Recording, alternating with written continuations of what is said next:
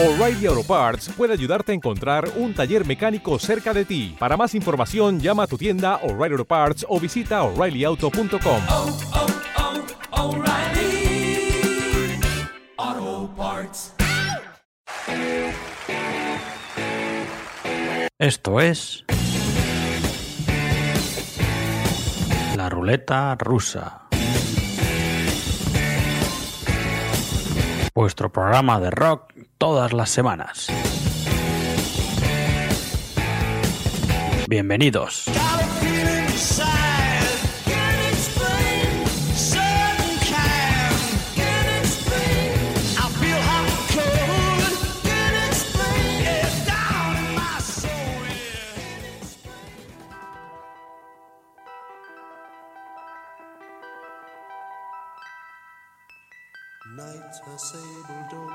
With diamonds, spews my dust from a light year. Squeezed me to her breast, sewed me with carbon, strung my warp across time. Gave me each a horse, sunrise and graveyard, told me only I was her. Bid me face the east, closed me in questions, built the sky for my dawn.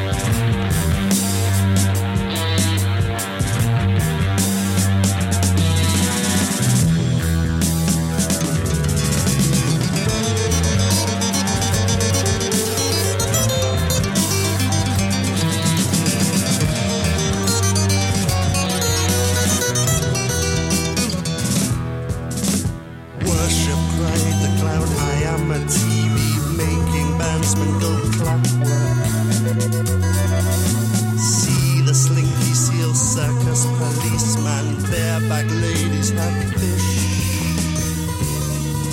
Strongman by his feet, plate spinning statesman, acrobatically juggling.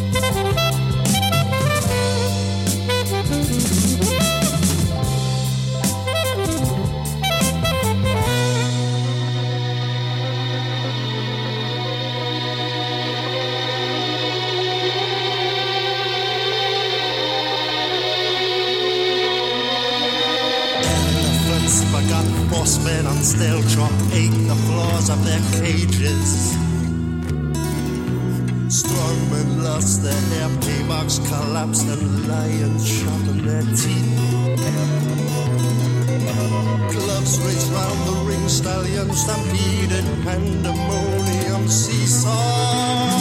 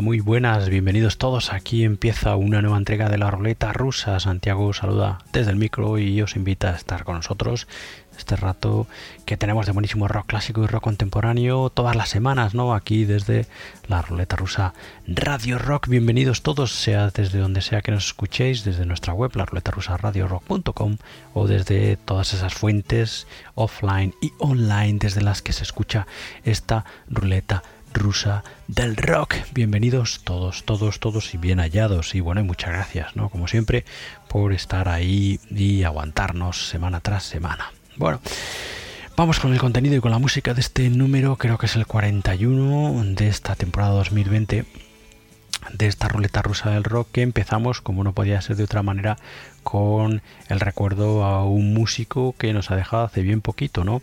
El caso es que, bueno, pues es ley de vida, ¿no? Y nos vamos despidiendo de enormes y maravillosos músicos, ¿no? Algunos nos dejan antes, otros nos dejan después, y en fin, el caso es que hace una semana exactamente nos enteramos del fallecimiento después de una larga enfermedad de el vocalista y contrabajista, eh, bajista, vocalista y compositor Gordon Haskell, que es un músico que a nosotros o a los que os guste la música que se oye aquí en la ruleta rusa os sonará por fundamentalmente su participación en los algunos de los primeros álbumes de los King Crimson y es por donde nosotros lo conocíamos. El caso es que Gordon Haskell después de dejar King Crimson eh, y después de muchísimos muchísimos años siguiendo trabajando como músico eh, fundamentalmente o al principio dentro del mundo del rhythm and blues y del soul, que era un poco más su estilo.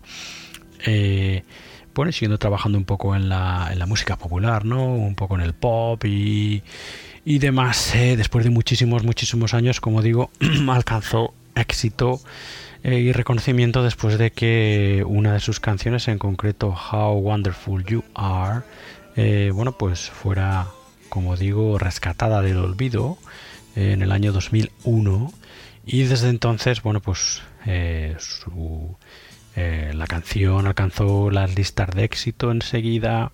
eso le dio, pues eso, que la gente empezara a prestar, a prestar interés en quién realmente era Gordon Haskell. Debido a eso, gracias a eso, se le ofreció un contrato multimillonario para que volviera a grabar. Y bueno, pues en fin, al menos tarde en su vida, eh, el bueno de Gordon Haskell consiguió cierto reconocimiento, ¿no? Que no está, no está nada mal, ¿no?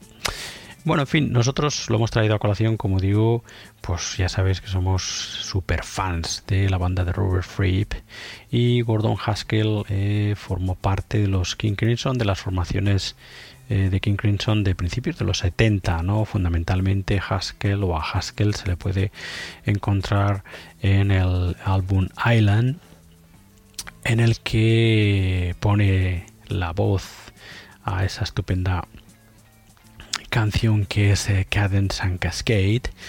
Está cantada por Gordon Haskell y luego participa eh, de lleno como vocalista y como bajista de ese maravilloso y estupendo álbum, esa obra maestra que es Lysar, ¿no? Bueno, como bajo mi punto de vista al menos todos los trabajos de los King Crimson de los 70 que son auténticas obras maestras a pesar del cambio de cambios estilísticos y de cambio de formaciones, ¿no? En fin, qué maravilla. Pues nada, como digo, para recordar a Gordon Haskell, vamos a o estamos ya escuchando algo de ese estupendo Light Shard de King Crimson, tercer álbum de estudio de la banda, después de Island, después, bueno, antes de Island, perdón, eh, después de eh, In the Court of the Crimson Cream y el In the Wake of Poseidon. Y bueno, pues aquí álbum bastante, bastante desafiante, fundamentalmente por los cambios de formación.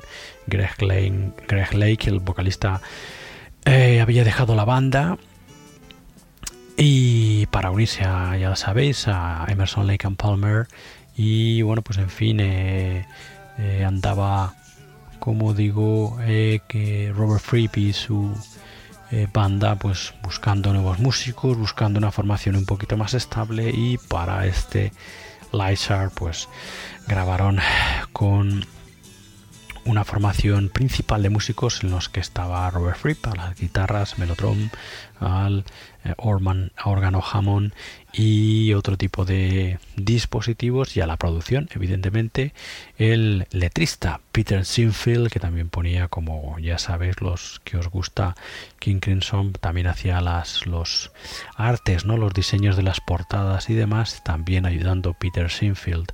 En la producción encontramos al saxofonista y flautista Mel Collins en una de sus primeras apariciones con la banda, al bajista eh, y vocalista ¿no? principal Gordon Haskell y el batería Andy McCulloch y luego como músicos invitados encontramos a el super pianista Kate Tippett aquí tocando el piano acústico y eléctrico el oboe y el cuerno inglés de Robin Miller la corneta de Mark Charik los trombones de Nick Evans y eh, las voces en uno de los cortes del gran John Anderson, el vocalista de los Yes, que ya sabéis que fue invitado a participar aquí con la banda y que canta en uno de los cortes, en concreto en el corte que da título a la grabación, esa suite que se llama Lysart. Mm, encontramos también una participación eh, sobre todo de bueno, pues eh, cortes extras que no se grabaron en su inicio del bajista Tony Levin. Pero bueno, como digo, el bajista principal de la grabación original de Lysar fue nuestro, bueno, pues recordado y Gordon Haskell y también el vocalista principal del disco, de todo el disco, exceptuando ese Lysar que, como os decía, está cantado por John Anderson, por el vocalista de Jess. Bueno, pues es obra maestra maravillosa, publicada en 1970, de tercer álbum de los King Crimson, este estupendísimo Lysar que nos va a servir, como digo, para homenajear al recientemente desaparecido vocalista, compositor y bajista Gordon Haskell. Bueno, pues ya habíamos escuchado el corte, como ya sabéis, con el que se abre la grabación, ese Circus, including entry of the Chameleons. Y vamos a escuchar de manera íntegra otro de los estupendos cortes de este Lysar. Escuchamos ya Happy Family. Bienvenidos todos a vuestra ruleta rusa del rock.